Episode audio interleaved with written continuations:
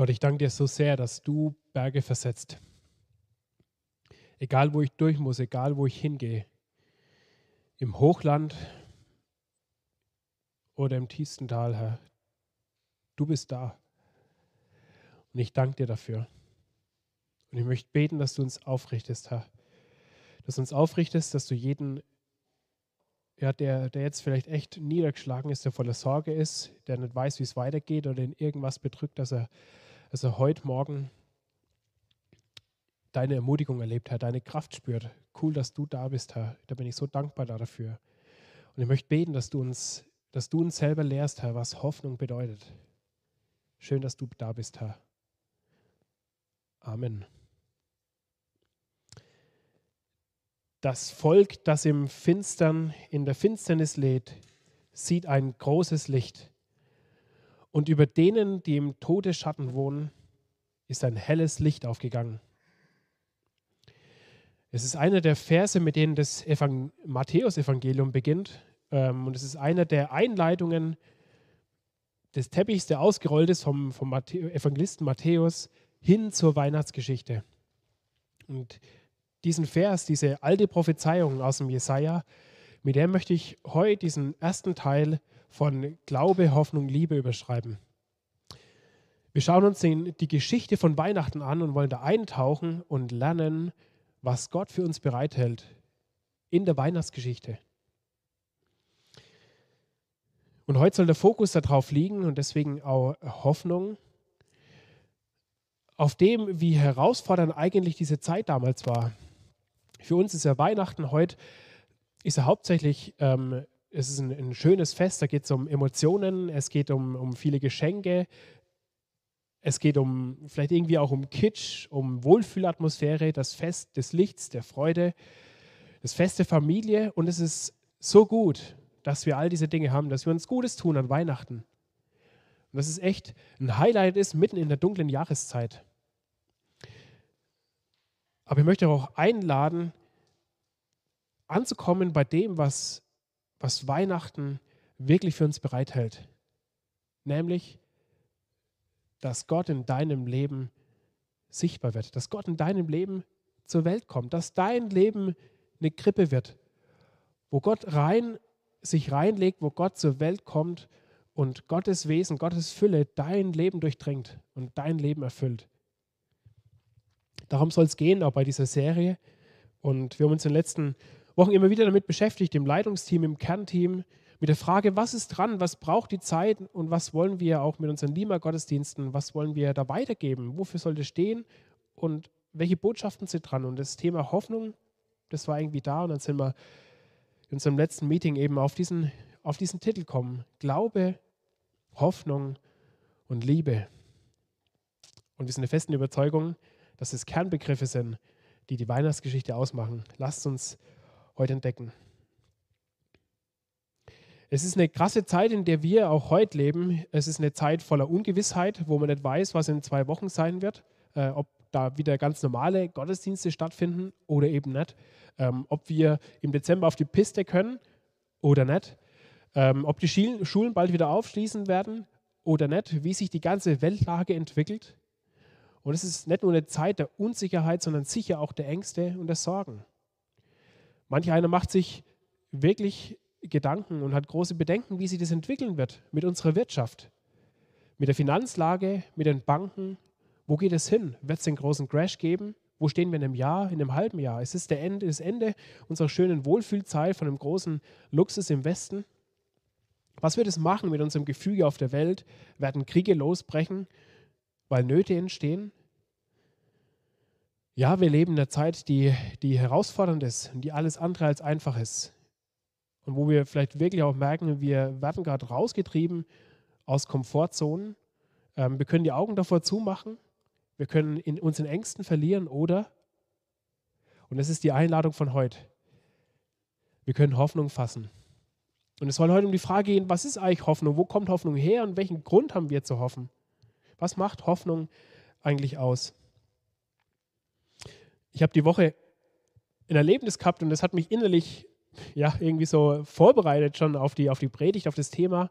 Ich habe das erlebt und mir gedacht, hey, genau darum geht es bei Hoffnung. Ich weiß nicht, was du für Bilder da vielleicht im Kopf hast.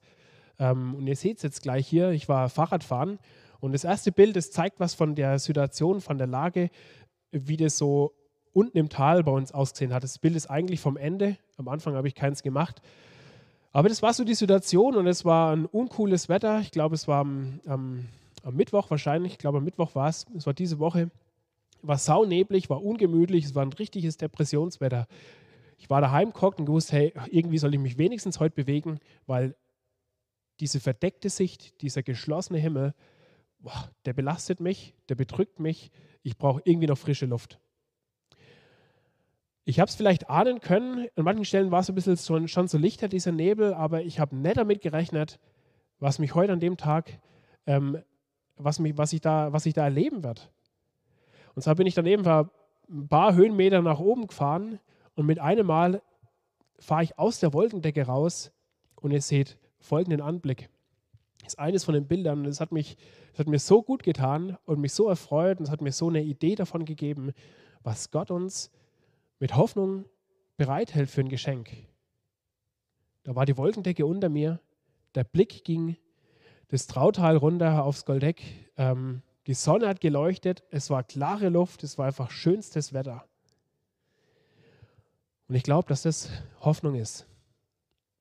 Das Wissen, dass da oben die Sonne scheint. Und dass meine Wolken, in denen ich drinstehe, der Nebel, in denen ich drinstehe, die Kälte, dass das nicht alles ist sondern das Wissen um eine andere Realität, eine Wirklichkeit, die größer ist, die schöner ist und die mir einen Antrieb gibt und einen Auftrieb gibt, neuen Mut zu fassen, vorwärts zu gehen. Vielleicht hast du auch ein Erlebnis gehabt, was für dich ein Bild von Hoffnung ist. Vielleicht sogar eine Situation, die dir Hoffnung gegeben hat. Und heute wollen wir uns die Frage stellen, was für eine krasse Hoffnung eigentlich in uns lebt als Kinder Gottes was Gott uns für ein riesengroßes Geschenk gegeben hat mit seinem Leben in uns. Ja, dir steht eine, die weltgrößte Hoffnung überhaupt zur Verfügung. Und diese Hoffnung, die hat das, die, die, das Potenzial, die Kraft, alles zu verändern. Alles in deinem Umfeld, alles in der Weltgeschichte, weil es nicht nur um deine Kraft geht, sondern das, was Gott in unserer Welt, in unserer Welt und in deinem Leben tun kann.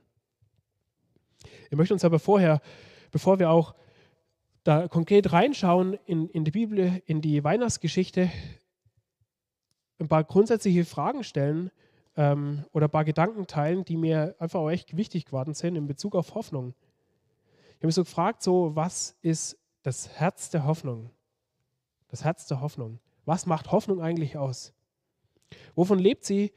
Woran unterscheidet sie sich vielleicht auch von anderen Sachen? Was ist der Unterschied von Hoffnung und Vertröstung? Was ist der, der Unterschied zwischen Hoffnung und Wunschdenken?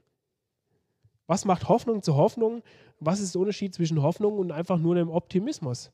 Welche Grundlage haben wir? Und deswegen von mir heute einfach mal drei Thesen, drei Behauptungen oder drei Gedanken zur Hoffnung. Vielleicht gibt es auch noch mehr, aber das sind mal Dinge, die mir am wichtigsten geworden sind in Bezug auf Hoffnung. Das erste wäre für mich, Hoffnung lebt von einem Ziel. Hoffnung lebt von einem Ziel. Hoffnung ist immer nach vorne gerichtet. Da geht es um eine Ausrichtung, es geht um die Zukunft. Da geht es nie nur um die Gegenwart. Es geht irgendwie um Veränderung. Es geht darum, dass jemand eine Idee hat und sagt, hey, und da könnte ich hinkommen. Das will ich erreichen. Da geht es um Sehnsucht, es geht um Erwartung, es geht um den Wunsch nach Veränderung.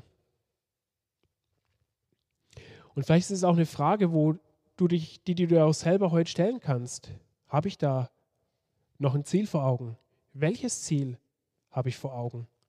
Worin bestehen eigentlich meine Hoffnungen? Auf welches Ziel richten die sich? Was ist die Zukunft, die ich mir wünsche?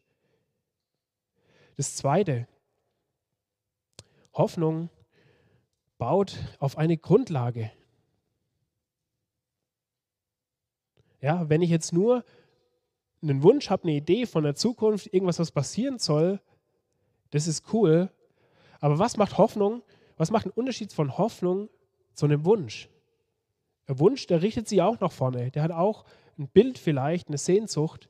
Es macht den Unterschied von einem Wunsch und der Hoffnung. Der Unterschied besteht darin, dass die Hoffnung eine Grundlage hat. Wie eine Anzahlung, vielleicht wie so ein Pfand oder irgendwas, irgendwas, was ich in der Hand habe, wo ich, wo ich einen Zugriff drauf habe, wo ich eine Sicherheit habe. Und dann ist aber noch nicht alles da, sondern es wird noch was kommen in der Zukunft. Aber es gibt diese Grundlage. Ich habe einen Grund zu hoffen.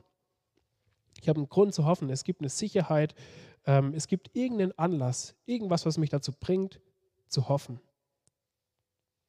Hoffnung lebt von einem Ziel. Hoffnung baut auf eine Grundlage. Und das Dritte ist, klingt unangenehm, aber das ist ja definitiv auch eine Wahrheit oder eine Tatsache. Hoffnung, drittens, wächst im Leid. Hoffnung wächst im Leid. Warum?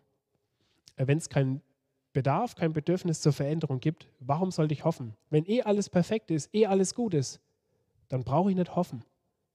Also hat Hoffnung immer was damit zu tun, dass ich unzufrieden bin, dass ich mir worüber Sorgen mache, dass ich an irgendwas leid, mich irgendwas bedrückt und irgendwas nicht passt und nicht cool ist. Hoffnung wächst im Leid. Face your hope, begegne deiner Hoffnung. Ich will dir einfach diese drei Fragen da heute mitgeben und mit denen auch die biblische Geschichte ähm, überschreiben und mit dem Blick da reinschauen. Und zunächst einmal einfach diese, diese Fragen an dich. Hey, welches Leid brennt auf deinem Herzen? Vielleicht sind es viele verschiedene Themen. Vielleicht ist es was Persönliches, vielleicht ist es eine Krankheitsgeschichte von einem, von einem nahestehenden Angehörigen, von einem Freund, vielleicht sind es Zukunftsängste. Vielleicht ist es wirklich die, die Sorge darum, hey, in dieser Corona-Zeit werde ich überhaupt meinen Schulabschluss sauber schaffen? Wie sieht es mit dem Arbeitsplatz aus? Kann ich, werde ich arbeiten gehen können? Wird mein Arbeitsplatz sicher sein? Ist diese Zeit sicher genug, um Kinder in diese Welt zu setzen? Was ist das Leid, was dir auf dem Herzen liegt, das dich beschwert und belastet? Ich glaube, das ist oft der Anfang auch von Hoffnung, mal hinzuhören und hinzuschauen, welches Leid ist da, was belastet mich. Und dann aber auch, welche Sehnsucht treibt dich an, welches Ziel hast du vor Augen? Und gibt es da überhaupt was, wo du dich überhaupt hinrichten willst, aus dem großen Angebot von allen möglichen Zielen und Ideen. Ja, äh, keine Ahnung. Manche eine ist es Fitness, für andere ist es ein, ein erfolgreicher Beruf, wo sie sich verwirklichen können, wo sie sich entfalten können, ähm, wo sie viel Geld verdienen. Was ist dein Ziel? Eine Welt, in der deine Kinder sicher aufgehoben sind? Ein Umfeld, wo deine Kinder gut aufwachsen können? Einfach mal einen guten Beruf zu haben, der zu dir passt. Und in all diesen Fragen möchte ich dir einfach einladen, sagen, hey, warum nicht heute Gott auch anf äh, anfangen zu fragen nach einem neuen Ziel? Gott, welches Ziel hältst du für mich bereit? Und wenn wir das so hören, dann möchte ich uns einfach nochmal erinnern an diesen Vers, den ich ganz am Anfang zum Gottesdienst gelesen habe, wo Jesus sagt, wenn ihr all das geschehen seht, dann erhebt eure Häupter, richtet euch auf und fasst Mut, denn eure Erlösung ist nahe. Und wenn wir heute über Hoffnung reden, dann reden wir auch über das Ende. Und wenn wir als Christen über das Ende reden, dann ist es nichts Schlimmes, sondern in erster Linie was Schönes. Es geht darum, dass wir heimkommen, dass Gott alles gut machen wird und dass er zum Vorschein bringen will, was er auf dem Herzen hat, in seinem Herzen voller Liebe für diese Welt und für dein Leben. Warum nicht heute Gott ganz neu fragen, welches Ziel er für dein Leben bereithält? Face your hope. Welches Leid beschäftigt dich? Welche Sehnsucht treibt dich an? Aber auch, welche Kraft liegt in deiner Hand? Was hast du für eine Grundlage für das, was dich da antreibt? Gibt es eine Grundlage da dafür? Und da auch die Einladung. Hey, wir haben so eine krasse Kraft in unserer Hand. Und in der Bibel, das ist ein Schatz, ein Schatz fürs Leben, ein Schatz für unser Herz. Und vielleicht einfach mal anfangen mit der Weihnachtsgeschichte. In den nächsten Wochen, in den nächsten Monaten, in den nächsten Tagen. Vielleicht auch nur kleine Portionen. Hey, es ist Lockdown, du hast mehr Zeit. Hör dir ein Hörbuch, lese diese ganzen Geschichten mal durch, durch die Evangelien. Und tank von dieser Kraft. Bau dein Leben auf Grundlagen, die in dein Leben reinreichen. Welches Leid, welche Sehnsucht, welche Kraft. Ich möchte jetzt aber auch mit euch eintauchen in die biblische Geschichte.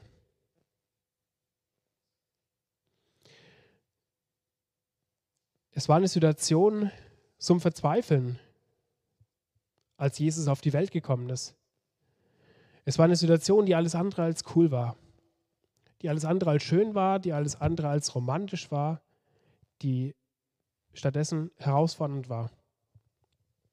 Man könnte vielleicht echt auch fragen, hey, damals, als Jesus, als du auf die Welt gekommen bist, es gab doch Zeiten, die waren viel cooler für dein Volk Israel. Es gab Zeiten, wo sie echt bedeutend waren, wo sie große Erfolge gefeiert haben, wo es gut um sie bestellt war.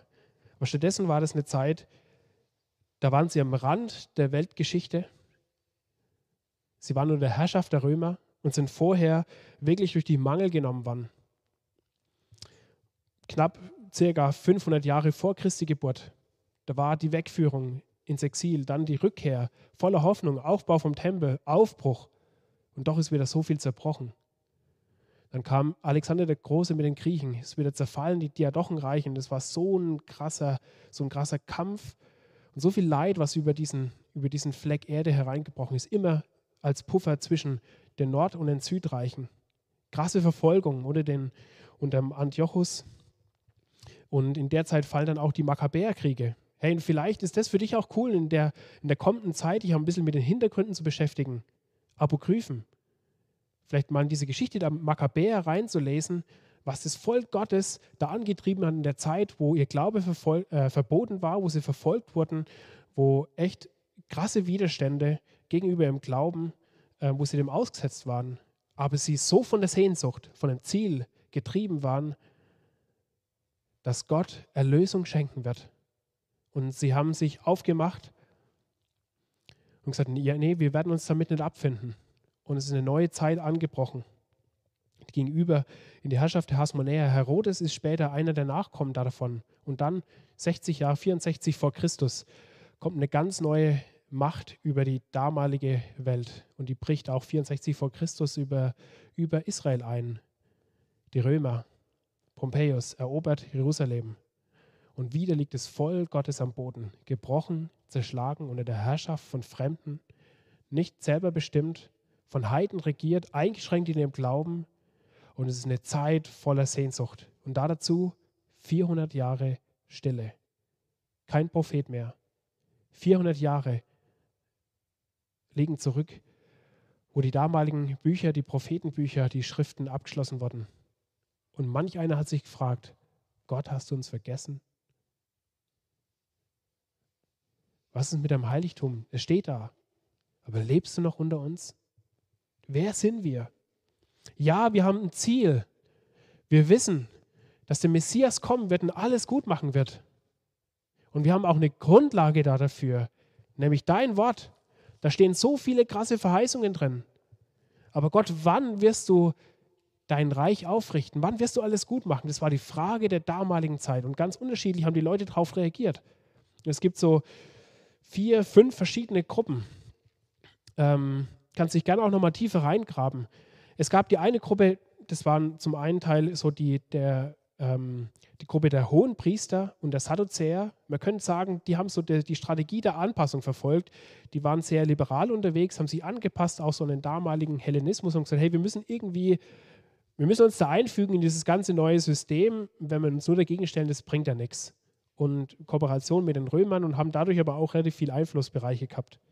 Es gab ein völliges Gegenteil da davon, die Essener, das war wie so eine ähm, äh, Mönch-Community, die waren völlig zurückgezogen und die haben gesagt, hey, raus aus dieser kaputten Welt, völlige Abschottung. Äh, bei Qumran haben die sich getroffen, wir kennen das von den bekannten Funden. Also die haben das völlige, völlige Extrem dazu vertreten. Da gab es wieder andere, die gesagt haben, es ist Zeit, es ist wieder Zeit zu kämpfen. Erhebt eure Waffen, wir müssen dasselbe in die Hand nehmen. Das waren die Zeloten, militärische Widerstandsbewegung. Und es gab welche, die gesagt haben, wir brauchen geistliche Erneuerung, die vom Volk ausgehen müssen, die aus dem Alltag geboren wird, das Volk zurück zu Gott führen, ein geheiligtes Leben. Das waren die Pharisäer. Und es war so spannend zu sehen, wie dieses ganze Volk in völliger Spannung gelebt hat. So unterschiedliche Auffassungen, so unterschiedliche Reaktionen, wie auf die Situation eingehen. Was für eine krasse, abgefahrene Zeit, was für eine Zerrissenheit in diesem, in diesem Land.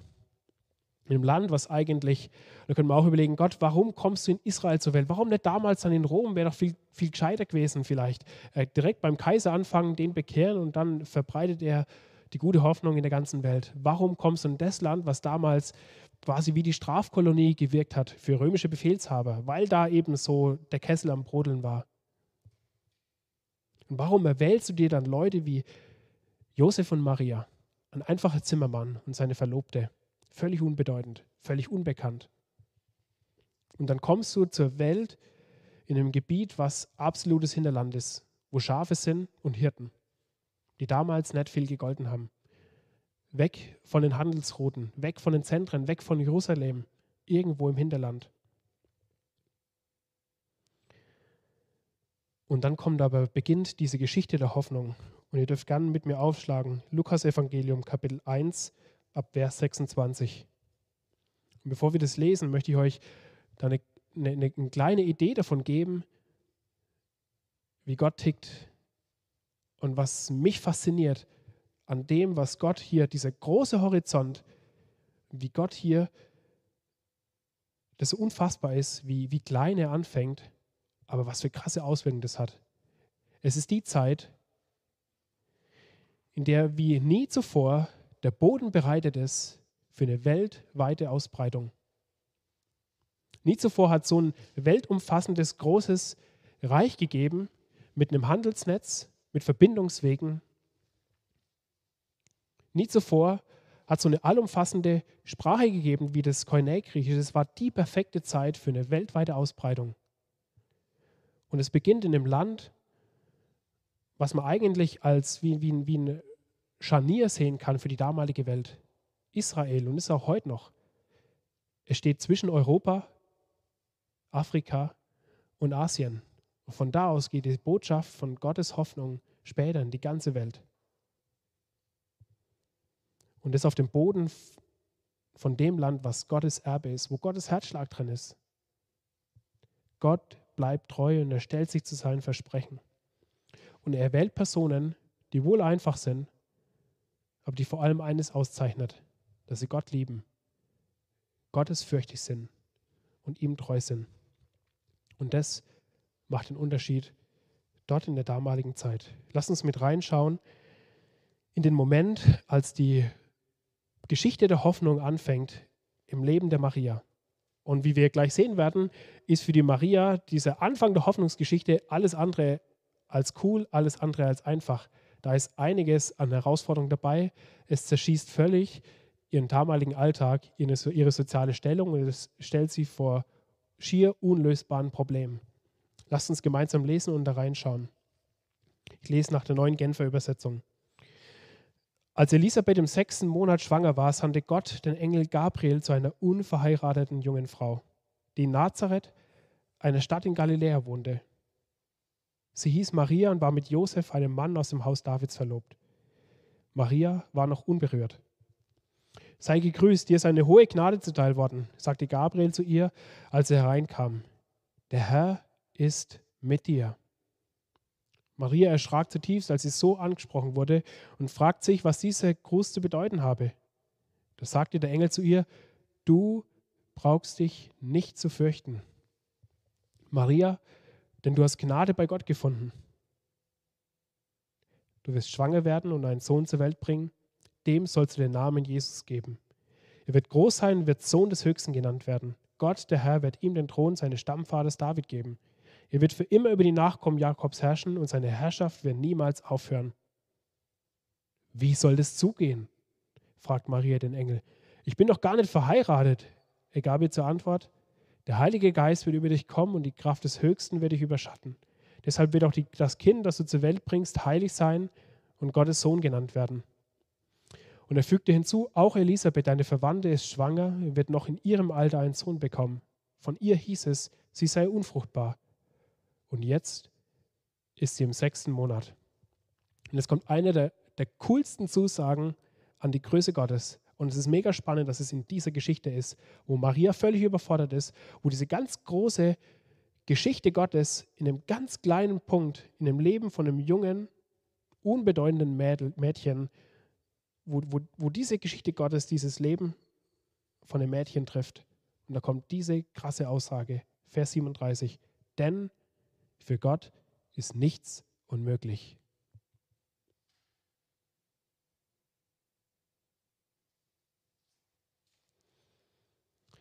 Denn für Gott ist nichts unmöglich. Da sagte Maria, ich bin die Dienerin des Herrn. Was du gesagt hast, soll mit mir geschehen. Hierauf verließ sie der Engel. Die Geschichte Gottes, die Hoffnungsgeschichte Gottes, die Kraft Gottes kommt das Leben dieser Welt. Und sie fängt ganz, ganz klein an. Ich habe die Woche ein cooles äh, Zitat über Leidenschaft gehört von, ich glaube, Arthur Siebert. Und er sagt, Vision für die ganze Welt, aber das Herz für den einzelnen Menschen. Das klingt für mich nach Gottes Herzschlag. Die Vision, der Blick für die ganze Welt. Hier beginnt Gottes Erlösung. Und sie beginnt für dich. Ja, hey, und wie krass ist es für die Maria? Er schießt ihr ganzes Leben durcheinander. Sie hat gelebt, sie hat sich Mühe gegeben, ihr war es wichtig, Gott zu gefallen und mit ihrem Leben Gott Ehre zu machen. Und da kommt was in ihr Leben, was ihrem, ihren, ihren Werten, ihrer Moral völlig widersprochen hat. Nämlich es heißt, Gott mutet ihr zu, dass sie schwanger wird und es nicht erklären kann. Und ich weiß nicht, wie du darüber denkst. Lass mal deine eigenen deine an, eigenen Annahmen außen vor und schau dir mal einfach diese Geschichte an. Was muss diese Maria da durchgemacht haben? Wie zieht es ihr den Boden oder den Füßen weg? Die Sicherheit, vielleicht auch die Anerkennung ihrer Familie, von ihrem Umfeld, von dem Jugendkreis, von ihrer Gemeinde. Ja, plötzlich steht sie da als eine Lügerin, als eine Versagerin, als eine, die eigentlich was anderes gelebt hat, wie das, was jetzt kommen wird. Und sie ist sicher sehr herausgefordert. Und im ersten Moment ist sie da ganz alleine. Für sie ist es ein krasses Leid. Es ist eine große Herausforderung.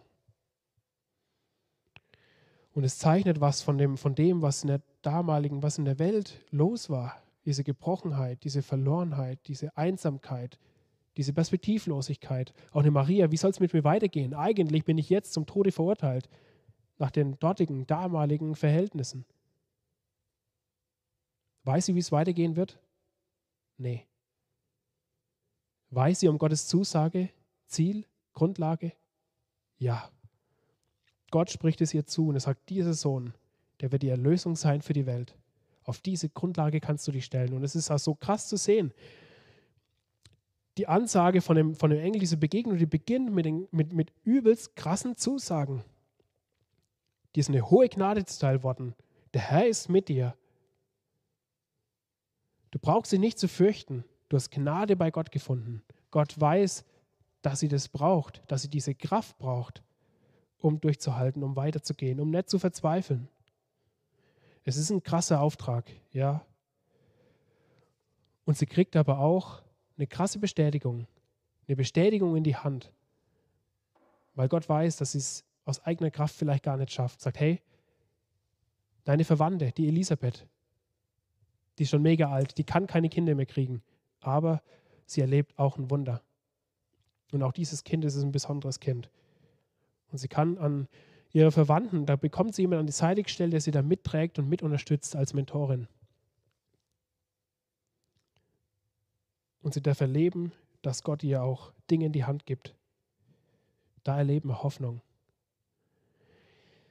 Und es kann sein, wenn, wenn Gott mit seinem Willen, mit seinen Ideen in dein Leben kommt, dass es dich mega herausfordert, dass es dein Leben umkehrt, dass du vielleicht einen Schritt gehen musst, der dich voll herausfordert. Vielleicht auch Dinge dabei sind, die du nicht verstehen kannst. Aber ich lade dich ein, der Hoffnung die Hand zu geben. Was hat es für Maria bedeutet? Es fällt vielleicht gar nicht auf. Es ist der Schluss, Vers 38. Es ist ihr Aussage, ihr Satz. Es ist ihr einfaches Ja. Ich bin deine Dienerin. Mit mir geschehe, wie du gesagt hast. Andere haben an der Stelle diskutiert, haben ihre Zweifel geäußert in, Jos, in, in Mose, in Gideon. Und sie sagt einfach, ja, mit dem Mut, den sie vielleicht gar nicht selber hat, aber den Gott ihr geben wird. Und dann heißt losgehen und loslegen.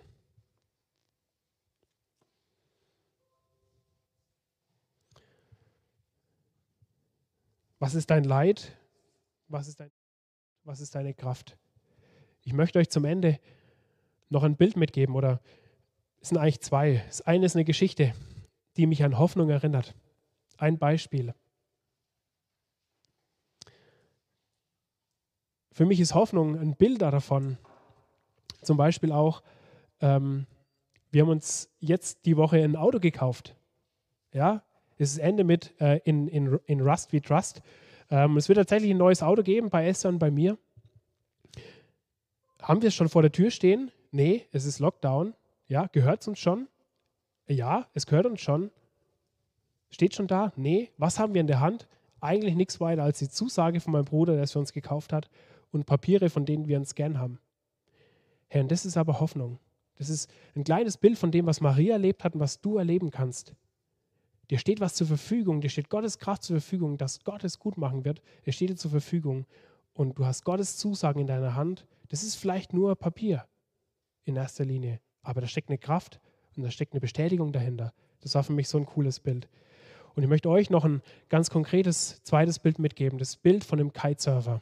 Ihr seht es hier. Für mich ist es ein Bild von Hoffnung. Was macht so ein Kitesurfer aus, dass der unterwegs sein kann? Er ist auf dem Wasser, auf den Wellen. Und es steht für mich symbolisch auch für die Situation, die herausfordert.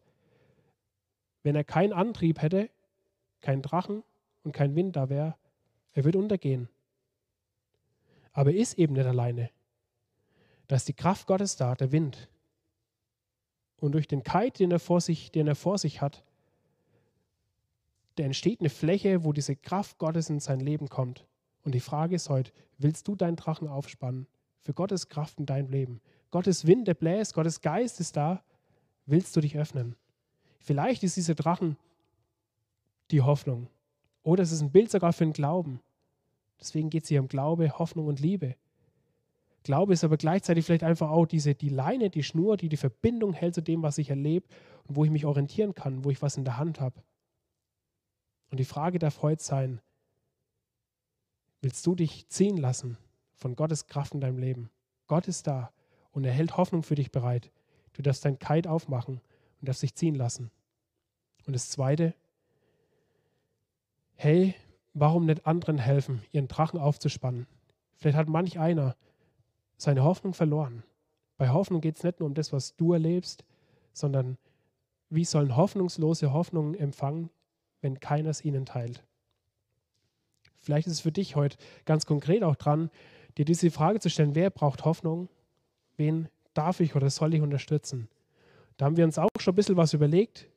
Ähm, ich werde nachher ein paar Ideen noch teilen und ein paar Vorankündigungen machen. Und ich möchte aber dir ganz konkret einfach diese Frage mitgeben. Zu welchen Menschen will dich Gott heute schicken oder auch in der kommenden Woche? Wo darfst du vielleicht, wenn es nur ein kleiner Funke Hoffnung ist, wo darfst du Hoffnung teilen und Hoffnung verbreiten. Das Volk, das in der Finsternis lebt, sieht ein großes Licht. Über denen, die im Land der Todesschatten wohnen, ist ein helles Licht aufgegangen. Und ich beende mit diesen Fragen. Möchte ich einladen, Gott zu begegnen. Welches Leid beschwert dich? Welche Sehnsucht treibt dich an? Und welche Kraft liegt in deiner Hand? Du bist eingeladen, Gott zu begegnen. Amen.